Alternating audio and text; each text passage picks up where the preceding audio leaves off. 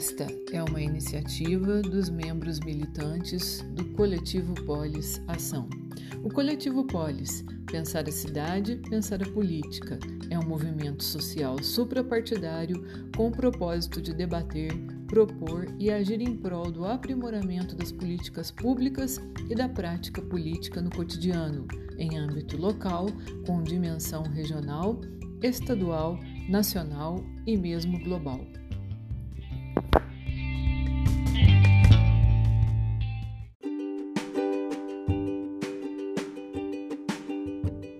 Olá a todos, mais um episódio do Podcast. Eu sou Roberta Cleide e hoje estaremos conversando com a professora Cleusa. É, Cleusa Simplício é pedagoga com formação em administração escolar, mestre em educação também. É, teve várias atuações na área do ensino de educação e também foi professora na PUC Minas, aqui em Poços de Caldas. Foi coordenadora do curso normal superior da Unipac de Barbacena, no campus de Andradas. Ela tem um extenso currículo e vai ser um enorme prazer conversarmos com ela e sabermos um pouco a respeito da sua trajetória. Por favor, professora Cleusa, deixe o espaço também para que fale sobre você.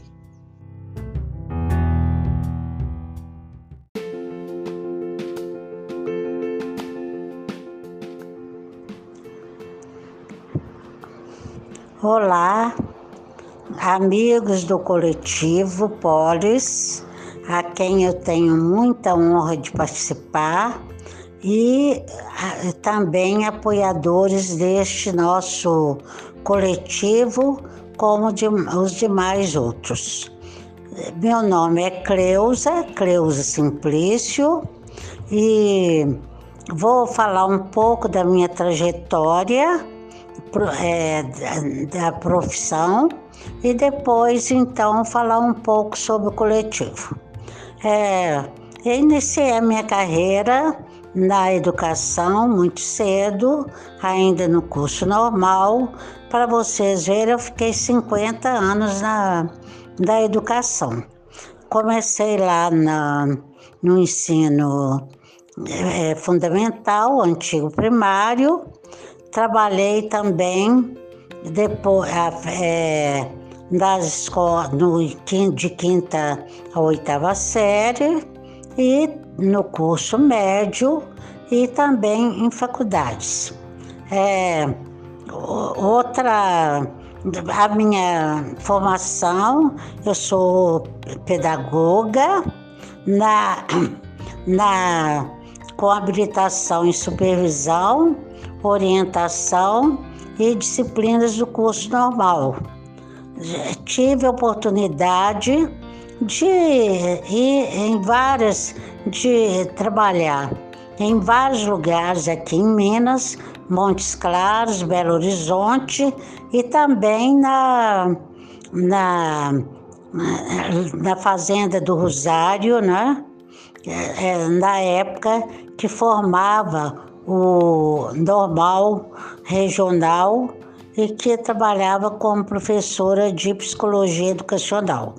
Vim para Poços, continuei trabalhando como, como orientadora educacional e depois, então, fui é, trabalhar na autarquia municipal, na, depois na PUC Minas, campus de Poços de Caldas. Fiz também um mestrado em educação na área de psicologia educacional da Unicamp. O meu trabalho, o meu, minha experiência no coletivo, é, comecei desde que foi fundado um, um grupo apartidário. E isso é muito bom, porque nós não precisamos de de atender ou de estar ligado a nenhum partido político. O coletivo Polis, eu tive no coletivo Polis, eu tive a oportunidade de conhecer muitos jovens engajadores e que isto faz a gente ficar orgulhosa e, e esperançosa que ainda o país tem jeito, que ainda tem gente lutando por essa melhora, é, melhora na, na questão ambiental, política e em outros campos, né? E fizemos, pude participar de vários trabalhos do coletivo, como o, é, a integração de cidades, né? não foi só com as cidades vizinhas, que foi um ponto hum, forte do coletivo, na minha opinião. É, também trabalhamos com o Planeta Solidário, também a questão ambiental, é, é, a questão da, da, de Caldas também, né, da, da Pedra Branca e, e ainda também tivemos oportunidade de fazer, realizar vários trabalhos. For, até hoje eu sinto muito bem e gratificada de participar deste coletivo. Espero que a gente continue, continua com os trabalhos que realizados e, e dando prosseguimento a essa essa forma né, de, de trabalhar para o bem da, da cidade, do país, mas sem, sem estar enlaçado com algum partido, algum partido político. É, também hoje faço parte de grupos de estudo e continuo como hobby que sempre eu tive de fazer poesias e já tive poesias publicadas tanto na antologia da daqui da Academia de Letras, da qual faço parte, como também da Academia de Letras do de Espírito Santo, da antologia que foi publicada lá. E agora continuo com outros trabalhos, escrevendo, mas sem estar ligada a nenhuma escola ou instituição educacional. Agora é só mesmo prazer.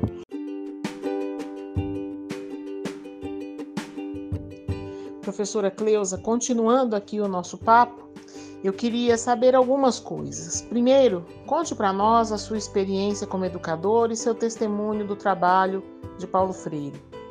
Inegavelmente, um educador. Nesse momento, nós estamos vivendo um grande desmonte da educação, de outras áreas também, mas da educação principalmente. É, as ideias de uma escola sem partido. E gostaria de saber como podemos, então, atuar de forma a enfrentar seriamente, consistentemente, para termos um resultado que traga mais educação e uma educação que realmente faça toda a diferença.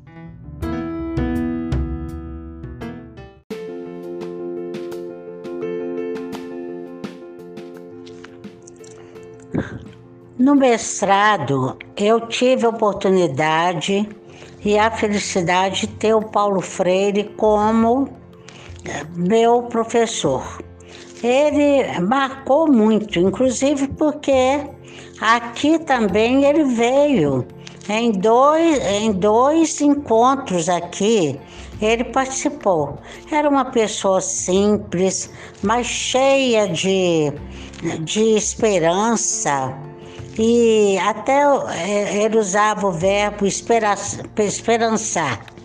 Ele é, falava né, que nós viemos ao mundo para transformar o mundo.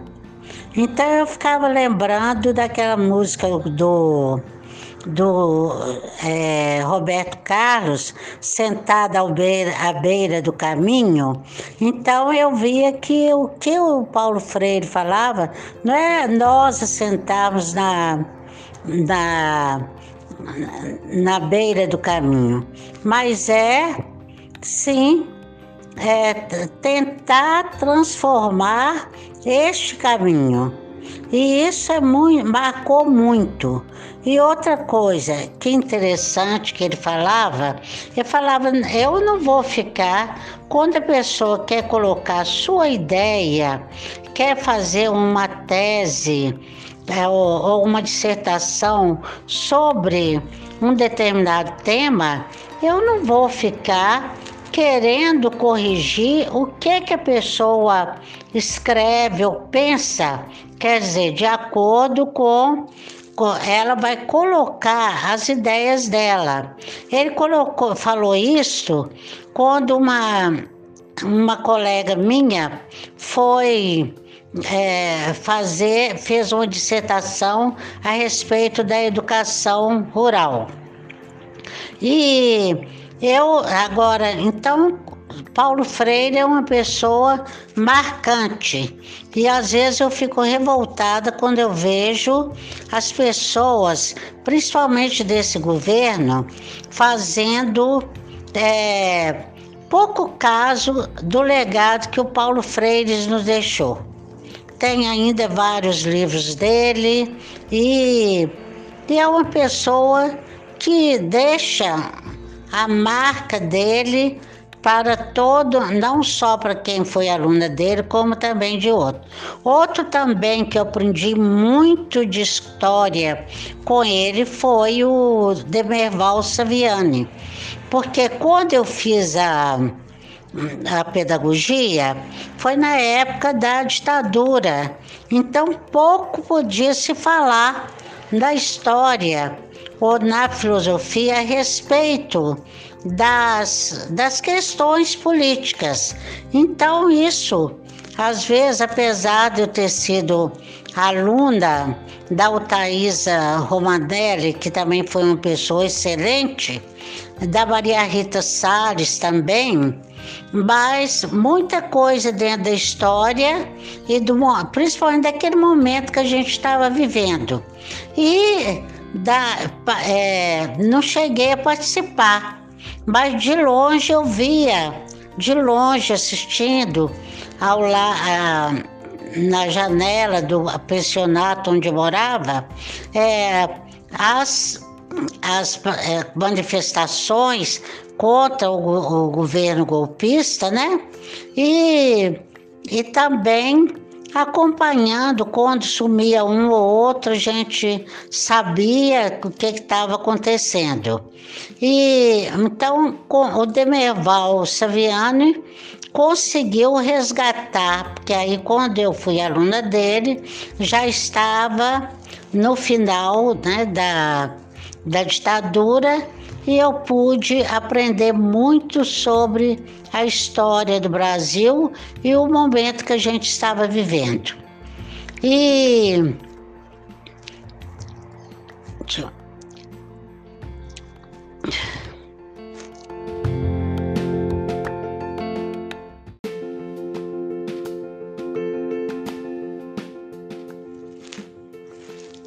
Olha, todas as etapas que eu vivi na, na educação foram intensas. Eu comecei lá no primário, dei aula no para os adultos e vi a professora falando que adulto ah, não queriam nada e tal, e foi diferente.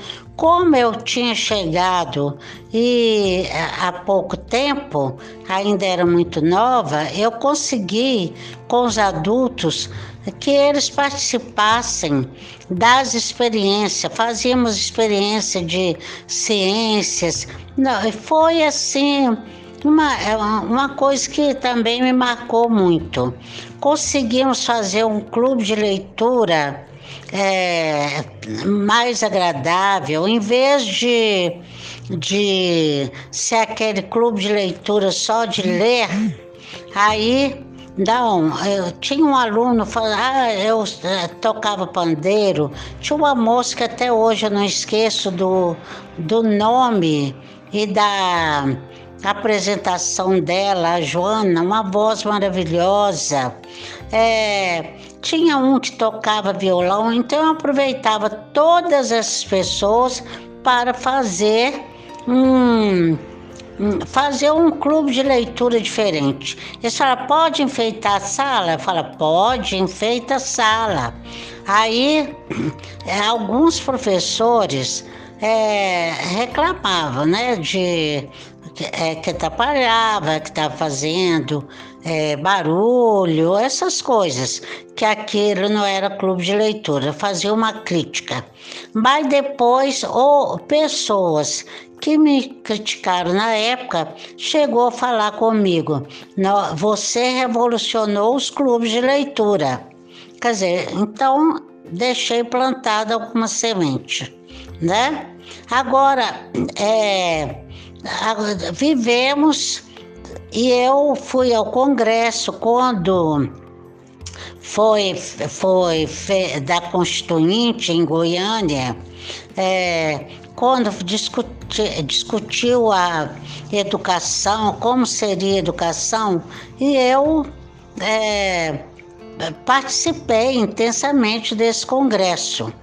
Agora, hoje, então, todas as minhas etapas, eu gostava demais da, do curso de pedagogia, dava aula de no estágio, tive oportunidade de trabalhar com os professores de Campestre, de Santa Rita de Caldas, isso eram os cursos de extensão que a gente dava fora, de Piranguinho, é, então, de cidades por aqui, aqui perto, Boteiros e tudo. Agora, hoje, infelizmente, eu, é, a gente vê escolas sem partido.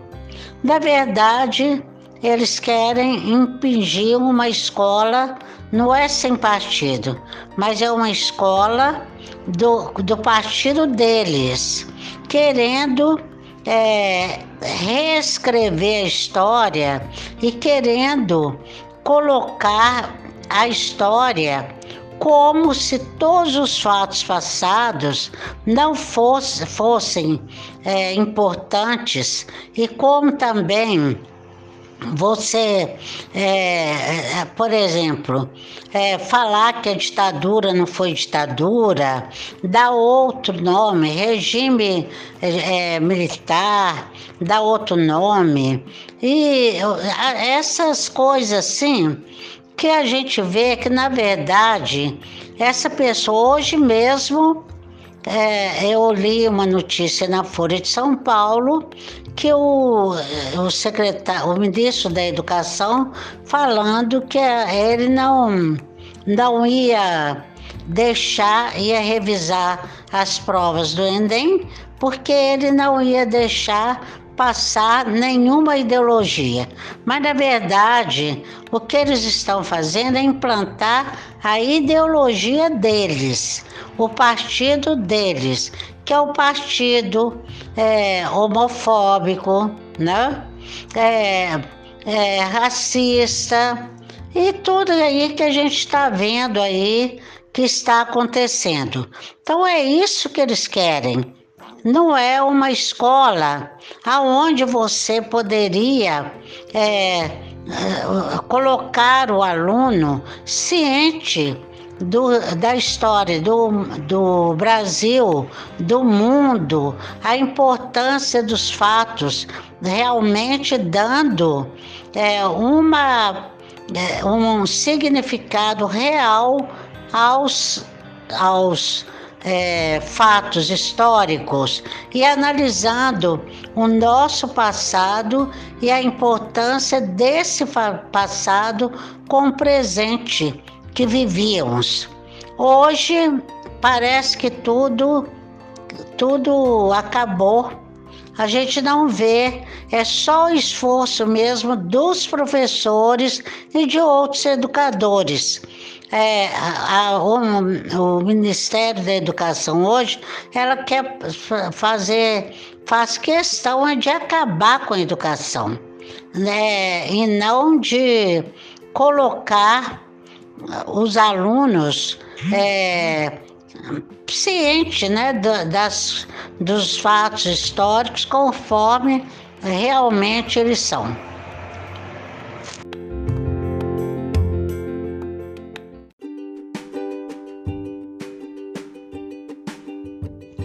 Professora Cleusa, que bom ouvir essa lembrança de Paulo Freire. Uma das obras dele, A Importância do Ato de Ler, é tão pequenininha, mas tem tanta coisa ali. Tem ali o mais importante de tudo, que é o valor da informação. Quando a gente pensa agora, né, o quanto essa informação não transmitida, não lida, não educada, não transmitida, os riscos que a gente corre com essa geração enfrentando a pandemia sem acesso, e isso nos faz pensar a importância de trabalharmos no miudinho, né, no pouquinho de cada dia, seguindo a lógica do devagar e sempre. Há muito a se fazer, há muito que se cuidar, há muito que se observar para que não repitamos uma história tão triste. Muito obrigada. Esse foi mais um Poliscast. Até a próxima.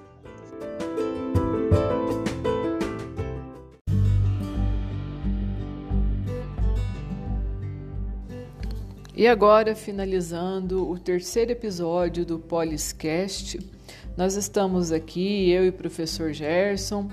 É, nos outros episódios, nós contamos um pouco dos símbolos e inspirações do coletivo, a você, caro ouvinte, simpatizante do coletivo Polis. E agora, então, nós vamos falar um pouco sobre a carta de princípios do coletivo. Professor Gerson, passo a palavra a você. O, coletivo Polis, dentro da proposta então né, de agir, atuar no âmbito local, regional e até mesmo nacional e global, é, entendemos ser necessário né, nos guiarmos por alguns princípios, por alguns valores que norteiam essas nossas ações e também para criar uma identidade de ação. Nós partimos de um, de um lema que diz o seguinte: unirmos-nos naquilo que nos une e não nos separarmos-nos naquilo que nos diverge. Esta é uma frase que era muito usada pelo meu pai, conhecido de muitos pela sua militância como pastor progressista, uh, ecumênico, militante social e professor, educador e que defendia sempre essa ideia, né? Unirmos-nos naquilo que nos une e não separarmos-nos naquilo que nos diverge. E complementando essa ideia, os nossos companheiros fundadores do coletivo, Paulo Cássio e Júnior Freitas, o Juninho, ampliaram essa ideia e colocaram o seguinte dizer: numa viagem sem pressa rumo à utopia, que é até melhor do que se chegar ao cume. Então, essa é a nossa proposta: né? uma jornada, uma construção e os resultados, a colheita, vem aos poucos. Nós já falamos um pouquinho da nossa história, dos nossos símbolos iconográficos, das nossas inspirações, como Nelson Mandela, Paulo Freire, Antônio Cândido, Sócrates, a filósofa Hipátia e tantos outros que representam os diferentes segmentos, é, a questão da mulher, a questão étnica, a questão cultural, a questão educacional. E a partir disto, nós elaboramos desde o início uma carta de princípios que é mesmo um documento de fundação, um marco de fundação do coletivo e em torno do qual nós procuramos nos orientar. Por exemplo, o suprapartidarismo. Nós temos, evidentemente, um envolvimento e uma militância política voltada às políticas públicas, às políticas cotidianas, porém suprapartidariamente.